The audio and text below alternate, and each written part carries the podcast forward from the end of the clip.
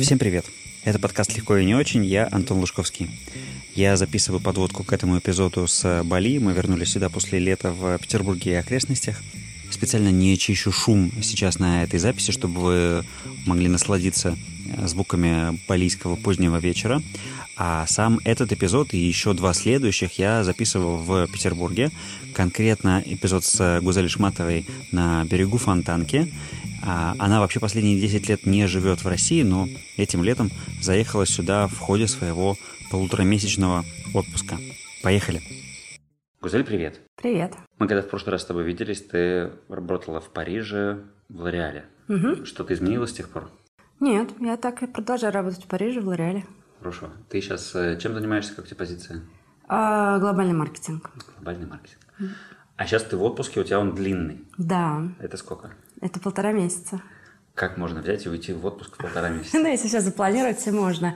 На самом деле, у меня сейчас пересменка на работе происходит. Я завершила свою предыдущую работу, на которой была три года, и э, выхожу на новую сентября. И здесь, э, как бы я очень, я считаю, что э, чтобы отдохнуть и чтобы набраться сил, э, нужен больше, чем месяц. Поэтому я убедила своего работодателя, что дав мне полтора месяца, я просила два. То есть мы сошлись на, пол, на там, шести неделях, что ли. И что я вернусь в сентябре с большим запалом, с большей энергией, нежели то, что будет, если я выйду на работу, на новую работу сразу. То есть я отпущу тебя на подольше, но ты придешь более сильно. Да, и учитывая, что я уже делала сабатикл, то есть я уходила в почти что годовой э, отпуск между работами также, и я прямо на себе знаю, что это работает, что чувствуешь себя, начинаешь ценить больше и своего работодателя, и вообще в целом работу. Mm-hmm. И э, я вернулась намного более заряженной, и хочу это повторить даже в более короткие сроки. Понятно. А ты когда в сабатикл уходила, ты уезжала учиться? Нет, я сначала ушла в сабатикл и просто начала, просто ничего не делала первый месяц. Угу. Просто отвыкала от того, что нужно проверять э, почту. Угу. После этого э, начала рисовать какие-то планы. Хотя, кстати, я не советую людям так делать. Я советую все-таки запланировать сначала что-то, а потом уже пойти в сабатикл, потому что иначе теряешь время. После этого я уехала путешествовать, и только потом, во время путешествия, я решила, что надо все-таки подавать на MBA, угу. и пошла на MBA. Окей. И успела все-таки его завершить за то время, которое у тебя было? Нет, я начала учиться, а, и потом продолжала еще полутора, полтора года, да. Вот. Но я начала, потому что э, когда ты начинаешь что-то, мне очень хотелось почувствовать себя студентом полноценным. А, и я не работала и училась только.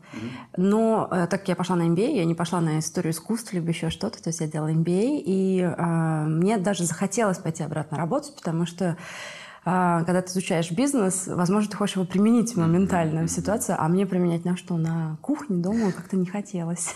Исчерпывала свои возможности. Э, ну смотри, ты говоришь о том, что ты рекомендуешь все-таки планировать. Да. Если я правильно понимаю, то даже вот сейчас в этом отпуске, который у тебя есть, ты до сих пор не приняла решение, едешь ты по Трансибу или нет. Это правда? Да. Да. На ну, сегодня тоже не решила? На сегодня тоже не решила. Я вообще приверженец очень простого подхода. Эм, я считаю, что нужно прислушаться к себе и делать, э, что тебе хочется. Угу. Просто когда есть возможности, когда ты можешь, у тебя есть либо время появляется, либо какие-то свободные деньги дополнительные, либо вдруг все твои партнеры говорят, что да, окей, можно поехать, то вдруг ты по ним э, находишься перед большим выбором. Mm-hmm. И очень сложно определиться, что тебе действительно хочется. А я э, считаю, что не надо ничего делать, если тебе не хочется. Mm-hmm. Я, конечно, могу себя убедить, что, ну, ладно, по трансип проект, потому что я работаю над фотопроектом, и как-то трансип – это большая часть э, России и истории, и вообще экономики, то есть ну, на много что повлияло в нашей стране, поэтому исторически интересно съездить. Но пока у меня желание не появилось, поэтому я вот не еду. Ну, то есть как сейчас будет развиваться событие? Если ты вот завтра проснешься и решишь, что ты хочешь поехать на московский вокзал и сесть в поезд, то ты поедешь, а если нет, нет, то не поедешь. Да, ну, как бы, к сожалению, у нас РЖД надо билеты заранее брать, поэтому, возможно, да, придется отложить. Но, если честно, это просто, мне кажется, что э, мы говорим же про э, личный проект, да, то есть э, у меня есть время, которое я себе выделила и сказала, что у тебя есть месяц, mm-hmm. делать... Э, э, делать, как тебе хочется. И если бы это был рабочий проект, то понятное дело, что я была бы намного более организованной. Mm-hmm. Все-таки это более творческий подход, то есть раз фотография это более творческая, то я хочу... У меня уже достаточно материала, э, для моих целей. И сейчас это просто это такой бонус, который должен свершиться тому, не знаю, как звезды mm-hmm. располагаются. И поэтому я, у меня есть это вот преимущество того, что я могу решить в последний момент. Расскажи про свой фотопроект. Что это такое? Фотопроект про Россию. Mm-hmm. И а, я фотографирую Россию уже несколько лет. Я уехала из России лет 10 тому назад и начала возвращаться в отпуск. Ну, сначала началось все с природы, потому что природа в России очень красивая. Мне захотелось узнать больше про народы, про э, разные регионы.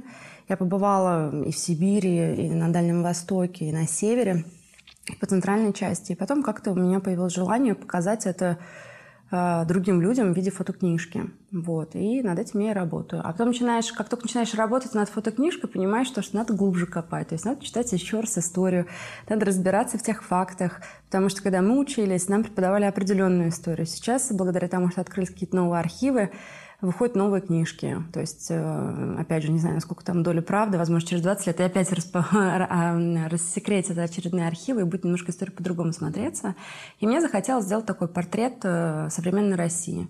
Смесь э, того, что я вижу с, с точки зрения природы, и экономики, и людей, потому что все крутится, страна определяется людьми. Угу. Вот. Конечный результат – это книга или это веб-версия какая-то? Книга. Угу. Конечный результат – это книга, причем я очень четко понимаю, что это не коммерческий проект для меня, то есть э, я рассчитываю напечатать 100 экземпляров, и цель, э, которую я сама себе поставила, я, конечно, хочу подаваться на всякие фестивали, фотофестивали, и меня интересует именно вот э, такая часть проекта, а не коммерческая. Угу. Ты говоришь, что это творческий проект, и это проект нерабочий, то есть там ты сам себе заказчик и директор.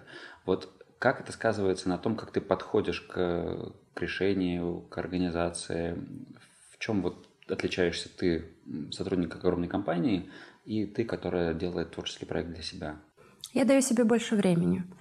Я э, даю себе больше времени для фотопроекта. Я не стараюсь меньше бежать куда-то, потому что я очень... Я умею организовывать себя и людей вокруг. И на самом деле часть, как начался, начался этот фотопроект, это был хобби. То есть я не хотела зарабатывать на этом деньги, как раз для того, чтобы это была отдушина э, в дополнение к моей напряженной работе то здесь я себе поставила, не будет цели, что вот тебе завтра надо сдать макет, завтра тебе нужно сфотографировать 100 там, э, людей и потом написать про это в блоге или еще что-то. Нет, у меня было просто э, момент отдыха.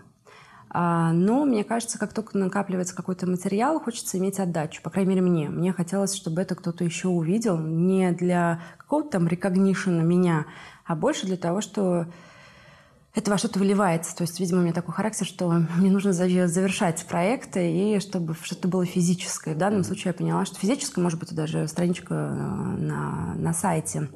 Но мне захотелось именно что-то такое, что можем подержать в руках. И э, что не отличается от того, как я работаю над фотопроектом и как я работаю в жизни, э, в корпоративной жизни, то, что у меня и там, и там есть менторы. То есть э, даже работая над фотокнижкой, я начала общаться с другими фотографами, понимать, спрашивать, э, просто копаться. С одной стороны, потому что э, так проще, а с другой стороны, потому что им друзьям надоедает говорить про фотопроекты. Mm-hmm. И как бы тоже понимаешь, то, что если хочешь продвинуться, и все-таки фотокнижка – это уже более профессиональный взгляд на это, то я поняла, что мне не хватает немножко знаний. И я нашла людей в Париже, которые, э, с которыми я созваниваюсь раз в месяц, mm. и с которыми я обсуждаю иногда э, какие-то фотографии, хочу спросить совет, потому что когда ты фотографируешь, у тебя очень много вариантов, и ты иногда теряешься, и внешний взгляд, он э, помогает.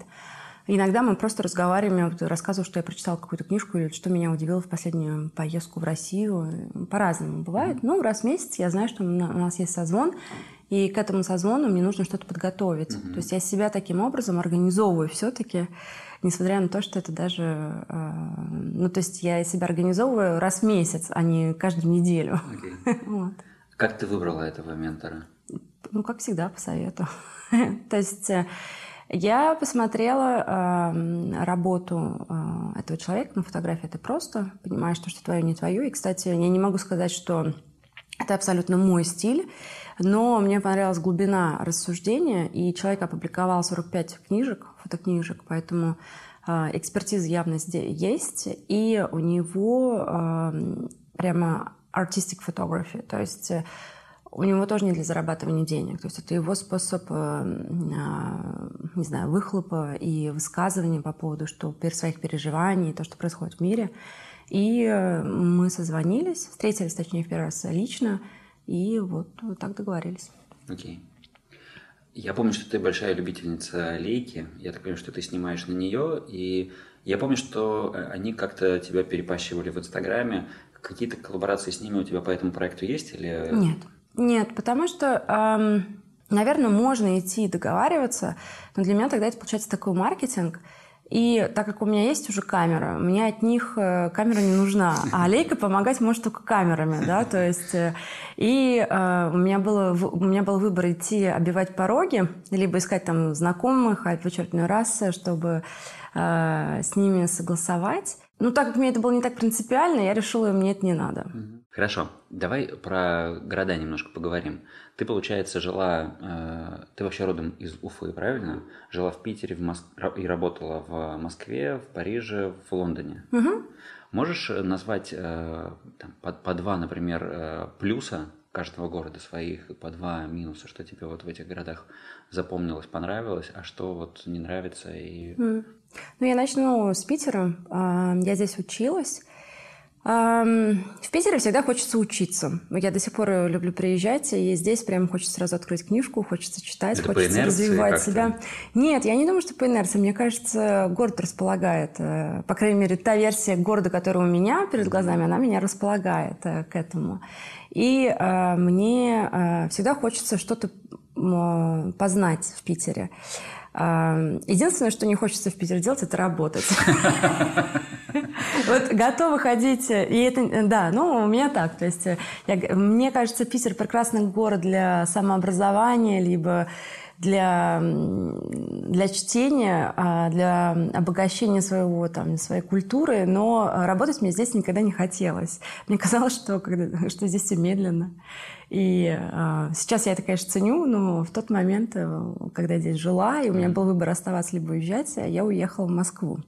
Ну, Москва – это, конечно, город возможностей. Да. Э, город возможностей, город, э, э, который позволяет зарабатывать денег. Э, город э, намного более открытый, чем Санкт-Петербург, и позволяет, наверное, у меня очень много друзей из Москвы, и позволяет наверное, самореализовываться в профессиональном плане. Для меня Москва была хорошим трамплином для отъезда в Европу. А ты давно там была? Москве? Да. Нет, неделю назад. А и я там провела 6 дней, поэтому ага. я могу с точностью сказать, что ну, Москву обратно не хочется. Она не... Э, ты не, не, не отмечаешь какие-то изменения за последнее время? Я думаю, что я не вправе говорить, потому что я недостаточно провела времени. Угу. Что я замечаю, что метро так продолжает ходить э, вовремя, э, электрички тоже. Все теперь можно сделать на портале через интернет-мобильное приложение. Это, конечно, плюс. А, стали люди милее на улице вряд ли, mm-hmm. потому что, ну, и стала ли Москва чище, ну, она и раньше была чистая, если честно. Не знаю, но я думаю, что у меня нет э, права и понимания. Все-таки в Санкт-Петербург я возвращаюсь часто. А в, Пит... а в Москву вот я была сейчас 6 дней, угу. первый раз за два года, наверное. Так я приезжаю по работе, но по работе это in and out. Да. То есть я не остаюсь. Поэтому не могу сказать. Хорошо, с Москвой понятно. Париж. Париж, мне кажется, у меня а, важный факт. Я уезжала в Париж без французского языка. И а, я а, уезжала в Париж без какой-то там э, любви к французам, к Франции, к французскому языку, к французской кухне. То есть у меня не было такого изначально, что я вот всю жизнь там в школе учила французский, обожала эту страну. Для меня это была реализация мечты. Нет, я вообще мечтала о Нью-Йорке, англоговорящей стране, а не о Франции. Ну, хотя бы вино с сыром ты любила? Вино, да, сыр нет. А, и эм, а, Париж, ну в Париже я сейчас уже живу 10 лет почти, да, 10 лет, и Париж как-то, мне кажется, это смесь Москвы и Питера. Больше, наверное, Питер. Я скажу, возможно, банальную вещь для людей, но для меня это очень важно жить в городе, который красивый. А Париж, он красивый, то есть ты идешь, и тебе приятно. Мне эстетически важно проживать э, в городе, который мне нравится. Потому что э, мне хочется что-то менять, там, что-то улучшать. Вот. В Париже, Париж очень замкнутый, это, конечно, его минус. То есть интегрироваться не так просто, особенно без языка французского. Поэтому учите французский. Угу. Сколько а, ты ушла на, на, на учебу? Ну, я четыре года отрицала, потому что я работала в международной компании, в headquarters. Я четыре года, в принципе, отрицала нужду ее учить французский. А потом, э, год три, возможно. Но я никогда не учила его с преподавателем. То есть э, тот французский, который у меня есть, и он, в принципе, неплохой, недавно сдавала экзамен, поэтому я знаю. Mm-hmm. Я выучила сама благодаря вот этому уличному подходу. Я как ребенок, который mm-hmm. просто воспринимал то, что есть. Я говорю с ошибками, но э, люди меня понимают. И мне этого хватает. А, Париж. А, в Париже много происходит э, с точки зрения культуры. И для меня это очень важно, что постоянно новые театры, представления, выставки. А, для меня это очень-очень важно. То есть, э, что было, в принципе, и в Москве, и в Питере. И э, в Париже он очень маленький. Мне это, этим нравится, что такая очень комфортная для жизни, скажем так. Окей. Okay. Лондон. Лондон э, город, который принимал, принимал в мое время, сейчас не знаем, как пойдет с Брекситом, да, mm-hmm. принимал э, иностранцев. Там э, иностранцу был, мне, по крайней мере, как иностранцу, было намного э, проще почувствовать себя дома в Лондоне. И я очень люблю природу, поэтому, конечно же, Лондон с э, английскими парками э, очень располагает к себе. Лондон город возможностей тоже. И мне кажется, еще в Лондоне очень проще делать предпринимательство. Это mm-hmm. не моя сфера, но в целом в Лондоне мне очень хотелось создать свой бизнес. Mm-hmm. Потому что город располагает, там можно за два клика сделать свою компанию и э, создать что-то. И они, в принципе, несмотря на свой традиционный подход, э, готовы к новому, открыты к новому. Хорошо, спасибо. С, с географией вроде бы разобрались. Давай про работу чуть-чуть. Э, ты, получается, сколько лет в одной компании? Много. Даже не посчитать. 15. 15. 15, 16. Количество позиций ты тоже мне не назовешь сходу, сколько у тебя там сменилось? Много, да, тоже. 6-7, наверное, так. Что, есть у тебя какие-то правила, принципы, советы, что-то такое, что ты могла бы дать как эм, то, на чем вот твоя карьера складывалась хорошо? Чего делать?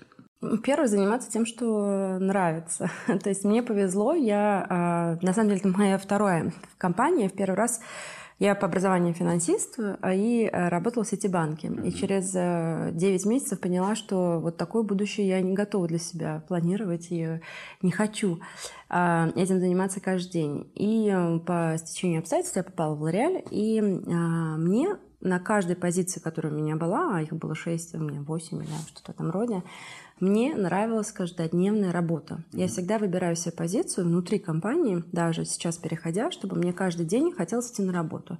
Я не выбираю ее по принципу а, названия позиции, по принципу того, что а, ну, зарплата тем более, потому что я считаю, что это уже второстепенные моменты.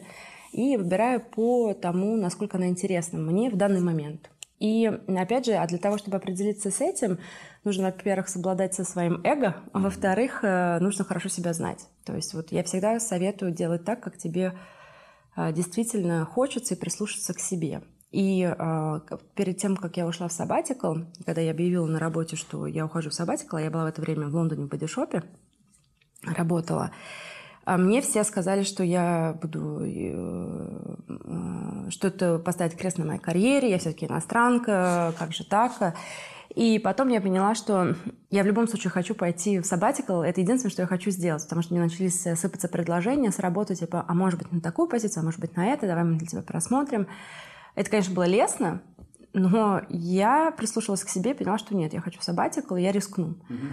И потом я вернулась спокойно на позицию, во Франции, кстати, и э, не жалела о своем э, выборе. Я знаю, что это за нужен какой-то риск, либо люди говорят, о, тебе повезло, потому что у тебя была какая-то экспертиза. Я верю, что многие люди обладают одной и той же экспертизой. А дальше уже, как они подходят к решению вопроса, это следующие моменты. Я всегда прислушиваюсь к тому, что я хочу делать непосредственно. И даже сейчас а, завершаю позицию, а, которую, вот, которая у меня начнется в сентябре. Это ничего не имеет общего с тем, что я делала до. И, с одной стороны, я буду заниматься стартапами. У нас L'Oréal создал э, внутренний инвестиционный фонд и для инвестиций в разные стартапы. Мне эта тема очень интересна, но я туда выхожу в команде два человека. Вот я третья. Соответственно, я буду после своих больших позиций, большой команды, э, глобального маркетинга и, а, можно сказать, такой power и visibility, я выхожу на позицию, где я буду совмещать и стратега, и стажера, и, не знаю, администратора. Но меня это не пугает, и мне кажется, что намного важнее научиться новым компетенциям и тем, что я представила свой каждодневный распорядок или какие контакты появятся, либо как я, чем я буду заниматься, у меня глаза горят. Mm-hmm. И это намного важнее, нежели там название твоей позиции, да, вот. И сколько человек у тебя в подчинении. То есть я руковожусь вот таким принципом для выбора. Угу. Ты говоришь, вот прислушиваться к себе. А как это в твоей жизни происходит? Ты вот там просыпаешься и пытаешься понять, вот с чем ты проснулась, или ты сидишь, медитируешь, э, пишешь. Как это ты делаешь? Нет, терпения у меня на медитацию не хватает. Надо как-то научиться, конечно, но пока не получается. Я много читаю. Я очень много читаю, я очень любознательна. То есть э, я и хожу на выставки, и в театры, и, и много читаю. Читаю разные литературы. От истории до психологии, до, не знаю, сказок для детей. И когда я читаю, я что-то понимаю, что, ой, мне вот это нравится. И я это себе записываю, либо запоминаю. И начинаю копать потом, а почему мне это нравится? И как только ты понимаешь, что, что например, со стартапами, я в какой-то момент поняла, что что-то у меня колется внутри, когда люди мне рассказывают то, что они сделали стартап. Я такая думаю, а что же такое-то? Но потом я понимаю, что, конечно, у меня была мечта тоже сделать стартап.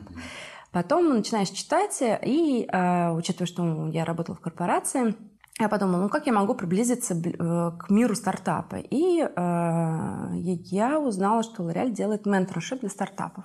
Я записалась. Э, у меня было три стартапа, которые я вела, прекрасно с ними общалась, работала. И в, этот, в этом процессе я поняла, что вот стартапом и жизнью стартапа жить я не хочу. Mm-hmm. То есть я уже это переросла в своей голове. И, э, но помогать им я согласна.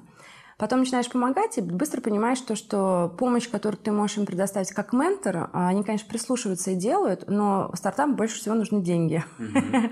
И а если ты можешь совместить и менторшество, и еще инвестиции, то вот здесь вот уже будет выхлоп, потому что ты можешь э, им ну, помогать и быть э, на борде э, и больше ответственности, а не просто советы, которые они могут воспринимать либо не воспринимать. И таким образом я оказалась на, вот на этой новой позиции. Вот пример того, как я вот смотрю и прислушиваюсь к себе. А это параллельно создалось в компании или это ты придумала эту идею? Это параллельно создалось угу. в компании. Они создали этот фонд в декабре, и я даже до сих пор помню, что я запостила себя в Инстаграм сторис, типа, о, L'Oreal наконец-то создал, потому что конкуренция существует тысячу лет. И удивительно-удивительно, э, и вот в сентябре я выхожу к ним на работу. Так что бойте своих э, мечт. Отлично. Давай тогда э, как раз вот к этим мечтам или к целям, да, вот э, скажи, какие у тебя были мечты, ты переводила ли мечту в цель? А, было ли у тебя когда-то, что ты ее там вот как-то точно формулировала, к ней шла, что ты для этого делала, или это все происходит само собой? Я думаю, что я в себе придумываю, либо понимаю, где бы я хотела оказаться в какое-то, через какое-то время. А, наверное, когда ты помоложе, это какая-то мечта. Когда ты уже постарше, это больше осознанная цель. Для меня, по крайней мере, это было так. А, я всегда хотела работать в Европе. Точнее, я хотела работать в развитом рынке, на развитом рынке. Для меня это могла быть Европа, могла быть Япония, могло быть, э, могли быть Соединенные Штаты. Мне очень хотелось получить вот эту экспертизу, которую я считала ценной а, работу на развитом рынке. И как-то ты понимаешь, что, что я себе не ставила цель работать во Франции. Я себе ставила цель... Возможно, моя мечта была это вот э, разрабатывать, э, влиять на глобальные а, решения в компании. И, и чаще всего это происходит на развитом рынке. То есть как туда, как там оказаться. И вот каким-то таким образом я туда пришла. А сейчас могу сказать, что я ставлю себе какие-то... Я рисую картинку, какова была бы моя жизнь через пять лет, чтобы я себе сказала, окей, классно, мне это нравится. Вот меня, простите меня за это выражение, вот меня прет от жизни, вот я хочу, чтобы было вот так. Вот как это выглядело бы? И вот это я приблизительно себе нарисовываю. И потом какими-то такими, пускай все это на самотек, и какими-то такими способами получается, что ты начинаешь больше читать на эту тему. А, вдруг знакомишься с какими-то людьми, которые, возможно, это сделали. Но это осознанный мой поиск, потому что если я там нарисовала, что, может быть, одним днем хочу быть там VC, допустим, то вдруг на твоем пути встречаются люди. И, или самый простой способ – это уже найти в окружении, кто это уже сделал, то, что ты хочешь. И таким образом поймешь, каким путем он-то туда пришел, либо она. А у меня как-то так происходит больше. То есть, да, я попробую саморизовать. Ты э, прорисовываешь картинку будущего, которое тебе нравится, от которого тебя прет, а потом ты не то чтобы осознанно делаешь из этого план, но ты более внимательно воспринимаешь те возможности, которые появляются, и там, получается, их немножко так фокусируешь. Да, и я начинаю просто даже э, читать на эту тему. Угу. Либо я, например, э, считаю, что э, очень хорошо бы развивать оба полушария, и мне нравится идея, что у меня есть несколько выборов карьере, то есть, окей, у тебя, ты, возможно, ты деньги зарабатываешь на корпорации, потому что мне так удобнее, но при этом у меня идет самореализация в там, фото. И при этом, конечно же, идет самореализация на работе, потому что оставаться на работе только ради денег – это рабство, это вообще того не стоит, и я никому такого не желаю, и считаю, что так нельзя. То есть в любом случае тебе должна приносить э, э, работа удовольствие и э, происходить отдача, но параллельно с этим мне, например, важна артистическая часть. И э, я могу нарисовать это и то параллельно, и потом смотришь, там в какой-то момент у тебя одно перебивает. Вот, например, сейчас я работаю больше над фотопроектом, потому что у меня отпуск. Mm-hmm. А, и каким-то образом случаются чудеса, ты встречаешь людей, ты видишь книжки и начинаешь в это более внимательно подходить и просто записывать себе где-то там на полях. И таким образом такой смотришь назад, о, это было все стечение обстоятельств, а на самом деле нет. Я вчера вел тренинг в одной э, крупной IT-компании, и там э, в отделе проблема того, что у них очень много задач, они очень много работают, там не успевают не, не то, что там э, своими проектами заниматься, а там развитием профессиональным, и периодически не успевают обедать. А как ты сдерживаешь этот баланс? Как ты, несмотря на большие позиции, находишь время для своих артистических проектов? Первое, хочу сказать, что я очень горжусь тем, что я могу это делать. То, что вот для меня это часть, ну, если меня спросить, там, не знаю, 4 или 5 вещей, которыми вы гордитесь, я скажу, что вот этот баланс, я им горжусь. Тем более э, в компании L'Oreal очень сложно, э, ну, мне кажется, любой компании сложно балансировать, но L'Oreal это такая компания, которая тебя захватывает, и э, тебе всегда есть чем заняться, скажем так, и, в принципе, э, beauty industry, она э, Э, основывается на трендах и на знаниях, и поэтому э, всегда приходит что-то новое. То есть у тебя нет такого, что тебе скучно. Я вот этим балансом очень горжусь. Но я в какой-то момент решила, что баланс он нужен, чтобы быть хорошим менеджером, чтобы быть э, хорошим подчиненным. То есть сбалансированные люди, с ними приятно работать, и с ними это очень помогает карьерному продвижению. То есть я очень четко поняла, что сбалансирован, когда я сбалансирована, от этого всем хорошо. Моим подчиненным, моему боссу, моим peers. И вдруг э, у тебя появляется хороший проект, и все случается. Поэтому я просто... У меня, во-первых, стоит э, от банальных вещей, у меня стоит на телефоне напоминалка на каждый день в 7, э, в 7 вечера хотя, в принципе, для Франции говорят это немножко поздно, а, в 7 вечера у меня стоит напоминание «go home». Uh-huh. Вот. И, а, то есть глупо, тупо я сижу на собрании, или там где-то у меня так опс, и это я не всегда, я, конечно, в этот момент принимаю решение встать либо уйти, либо остаться. Но хотя бы это осознанно выбрать. Не то, что там, ой, просидел, прошло три часа, это уже время 9, это тут очнулся. Нет, у меня в 7 всегда напоминалка. Я, кстати, ее не выключаю даже во время отпуска. Я уже так привыкла. А, первый момент. Второй момент э, – это планирование своей недели. То есть я, например, знаю, что мне нужно в неделю хотя бы там два или три раза, чтобы у меня были какие-то обязательства для того, чтобы я тоже ушла с работы вовремя. А, для того, чтобы вот э, посвятить э, себя, сбалансировать свою жизнь немножко. То есть такое, такое ухищрение еще есть. Мне кажется, как только появляется осознанное желание иметь сбалансированную жизнь – это получается у человека. Но вот осознанно, потому что многие э, встречаются мне на пути, они говорят, я хочу. Ну, я хочу, я тоже много чего хочу, но когда ты действительно, действительно этого хочешь, это получается. То есть вот это осознанное желание с пониманием, почему. Мне помогло то, что я поняла, что у меня будет лучше по карьере, если я буду сбалансирована. И тогда уже появляется другая мотивация, а не просто то, что вот я там прочитала в книжке, это классно быть таким сбалансированным человеком. Mm-hmm. И, э, ну, мне еще, наверное, помогает то, что э, фотография, например, позволяет мне строить свой уникальный бренд-имидж внутри компании. Потому что лю- людей, которые могут выполнять работу, их много, но благодаря фотографии люди знают, что... Ну, это фотография что такое? Это выбор, это твой artistic eye, это какая-то эстетика, которая, в принципе, нужное качество в бьюти-компании, тем более в L'Oreal.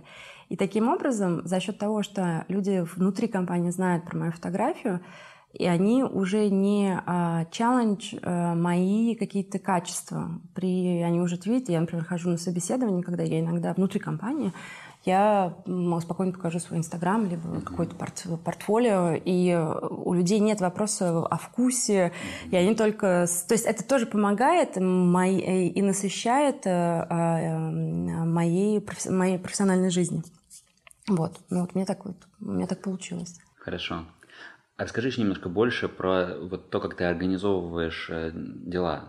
Что работает для тебя? Планировщики, задач, э, электронные, бумажные, бумажки, доски. Как у тебя это выглядит? Для меня, я перепробовала много всего, а, и для меня работают лучше всего, наверное, две вещи. Это заметки в айфоне, то есть э, я использую банальные приемы, которые там, не знаю, прочитала. Я, кстати, много читала на эту тему по поводу организации а, своего дня и эм, как успевать сделать больше за меньшее время. И у меня есть несколько правил. То есть первое правило, я, если мне приходит мысль какая-то, я сразу ее записываю. Потому что держать в голове э, мысли, мы, как бы это того не стоит, как говорил Эйнштейн, лучше на что-то другое потратить эту память оперативную. Оперативная память, она ограничена, поэтому легче записать. Благодаря сейчас много возможностей. Я в первую очередь сразу записываю. Во-вторых, если это что-то такое, что я могу сделать моментально, меньше занимать меньше, чем одну минуту, я это делаю сразу. То есть, если да, например, отправить письмо, то, я сразу это делаю. А, у меня всегда с собой а, маленькая записная книжка. А, обычно она для творческих идей, либо бизнес-идей, но я туда записываю. То есть, вот такие вот идеи, которые приходят, которые а, я почему-то люблю записывать э, ручкой на бумаге, потому что, мне кажется, сохраняется какая-то креативность, недосказанность, которая потом позволяет э, мозгу дальше Э, Wonder. Э, вот. Э, то есть я использую заметки на айфоне и записную книжку для более таких творческих идей. Mm-hmm. Еще я очень хорошо делегирую. В чем секрет делегирования? Доверять людям. Все очень просто. Доверяйте людям, и делегирование будет более простым. А, то есть принять то, что кто-то может сделать не так хорошо, как ты, ну, по крайней мере, а возможно, что он сделает, и тогда тебе не надо это делать. То есть это надо пройти. Это каждому человеку и руководителю в какой-то момент э, сложно отпустить, но надо. Угу. Вот. Ну, доверять надо людям. А чтобы доверять, наверное, надо выбирать людей правильно. Что для тебя является источником энергии? Откуда ты берешь э, силы? Что у тебя там есть? Э, спорт, медитацию мы уже отмели. А, спорт. Э, я, конечно, хочу сказать, что да-да-да, я там бегаю каждый день, встаю, то в полтора часа бегаю, провожу в спортзале. Неправда. Не, ну, я занимаюсь спортом, и э, спорт это хорошо. Бег, кстати, очень сильно расслабляет. Мне очень нравится ходьба. Я хожу, э, я стараюсь ходить пешком. Я прохожу в день свои знаменитые, точнее, знаменитые 10 тысяч шагов. И не, для того, не только для того, чтобы поддерживать себя в спортивной форме, в более-менее окей физической форме, а больше для того, что меня это очень сильно расслабляет. А для меня медитация – это пойти в лес и пройтись. Только я собак боюсь. И вот, это первый момент. Но это того, что можно делать на выходных. А так, в целом, я считаю, что залог э, здорового, э, стабильного человека – это здоровый сон. Угу. Я сплю 9 часов в день. То есть мне это нужно. Вот я знаю, я экспериментировала. Я, конечно, мечтала бы, чтобы у меня был такой организм, которому нужно было 5 часов сна. Ну, мне нужно 9. Вот я 9 и сплю. Угу. Вот э, иногда это получается, что я просыпаю, немножко позже прихожу на работу, смотря во сколько легла, а иногда бывает, что я ложусь просто рано. Угу. По-разному. Это первый момент. Второй момент. Э, я очень сильно верю в positive spiral. Если ты делаешь то, что тебе нравится, то у тебя энергия появляется. И как только ты начинаешь делать... Это не означает, что не бывает сложности, когда ты делаешь то, что, что тебе нравится. Понятное дело, сложности всегда есть заходишь в тупик, не знаешь, как оттуда выйти. Э, то есть это не то, что все там ну, прямо такое радужное и прекрасное. Но в целом, когда ты реализовываешь какие-то проекты, либо как-то э, продвигаешься на пути, который тебе нравится, то у тебя появляется энергия. И еще третий момент – это сбалансированная жизнь, то есть э, посмея... Э, хороший вечер с друзьями, хороший вечер дома или хороший вечер, не знаю, там на выставке или в театре, он тоже очень способствует притоку энергии. Окей, okay, спасибо какой-нибудь провал. Расскажи про какой-нибудь fail, который у тебя случился, ты чего-то хотела, куда ты шла, а получилось все совсем не так. У меня больше так бывало, что если вот по карьере говорить, то мне что-то хотелось раньше времени. То есть у меня бывало такое, что мне не получалось в те сроки, которые мне хотелось. То есть в результате, если я смотрю назад, то все получилось. Но я там хотела, не знаю, продвижение через э, полтора года, а получила через два с половиной. То есть либо я хотела... А, и это была такая драма для меня, то есть когда там со слезами, в начале, что ты вообще до этого ничего не достойна. Ну, а, и, наверное, у меня больше были вот такие вот ошибки с точки зрения своих ожиданий временных. И меня жизнь очень долго учила терпению. Вот медитация до сих пор не дошла терпению по поводу того, что все приходит. Э, возможно, то, что ты думаешь, ты готов, э, ты на самом деле не готов. И это надо принять. Потому что пока другие люди не скажут, что ты готов, то сложно как бы э, получить какую-то дополнительную ответственность. У меня больше вот такие вот моменты которые были, которые я считала, что они замедляли мой карьерный рост, потому что очень хотелось там до 30 это, да, там 35 вот это. А на самом деле это не важно. Mm-hmm. Вот. Когда отпускаешь ситуацию, вдруг это все вы, выруливается. Из такого вот большого. Ты уже несколько раз разговор говорила, что ты много читаешь. А, сложный вопрос. Три книги, которые на тебя повлияли. На меня, я не помню, как она называется, на меня очень сильно повлияла книжка а, человека, который а, выжил в концлагере. Угу. Он психолог. И он психолог. Виктор Франкл. Да, вот. На меня вот эта книжка очень сильно повлияла, потому что она мне продемонстрировала, что, опять же, психологически стабильный человек, он психологически стабилен в любой ситуации. И я когда вот, я помню, у меня какие-то там были разочарование, либо еще что-то, мне почему-то приходила его история в голову, и я понимала, что, ну, если он справился, то давай соберись и вперед. Вот она на меня повлияла даже с точки зрения, я помню, э, я ее подарила своим друзьям, которые только э, которые только э, обзавелись детьми. И мне показалось даже с точки зрения воспитания интересно. Вот, вот эта книжка точно на меня повлияла. Еще один вопрос. Это то же самое, только про фильмы, может, сериалы, что-то такое, тоже повлиявшее, что такое запомнилось. Ну, фильмы я, кстати, а, наверное, фильмы проще. Два mm-hmm. фильма, которые приходят сразу в голову. «Форест Гамп». Mm-hmm. я считаю, ну, то есть мне кажется, он очень жизненный и, с одной стороны, позитивный, с другой стороны, показывает жизнь, какая она есть. И а, мне вот, на меня очень сильно повлиял. И второй фильм а, это «Красивая жизнь», опять же, про концлагерь. Да-да. Вот. Но он связан опять, ну, то есть как-то у меня есть, видимо, вот эта вот завязка. Это вторая, второй фильм, который тоже повлиял. Вот, пока два. Уже лучше, чем с книгами. Ладно, хорошо. Я, я понимаю, что при большом наличии и, там, и материала выбрать всегда особенно сложно. Пусть будет так. Давай мы с тобой будем в любом случае сворачиваться. А, спасибо тебе большое. Я тебе искренне желаю успехов и в твоей новой позиции, новом стартапе про стартапы, который у вас внутри компании развивается. Спасибо. И с твоим личным проектом, чтобы все получилось и с э, книгой, она была, была прекрасной, чтобы галеристы и прочие товарищи отдали ей должную, э, должное внимание. Спасибо большое. Ура! Вы дослушали до конца. Надеюсь, вам понравилось. Раз это так, то обязательно ставьте оценки, пишите отзывы. Это важно для того, чтобы про подкаст узнавало больше людей. А в следующем эпизоде ждите Сашу Комарову, создательницу квестов для невесты и автора популярного блога про досуг в Санкт-Петербурге. Меня зовут Антон Лужковский. На связи.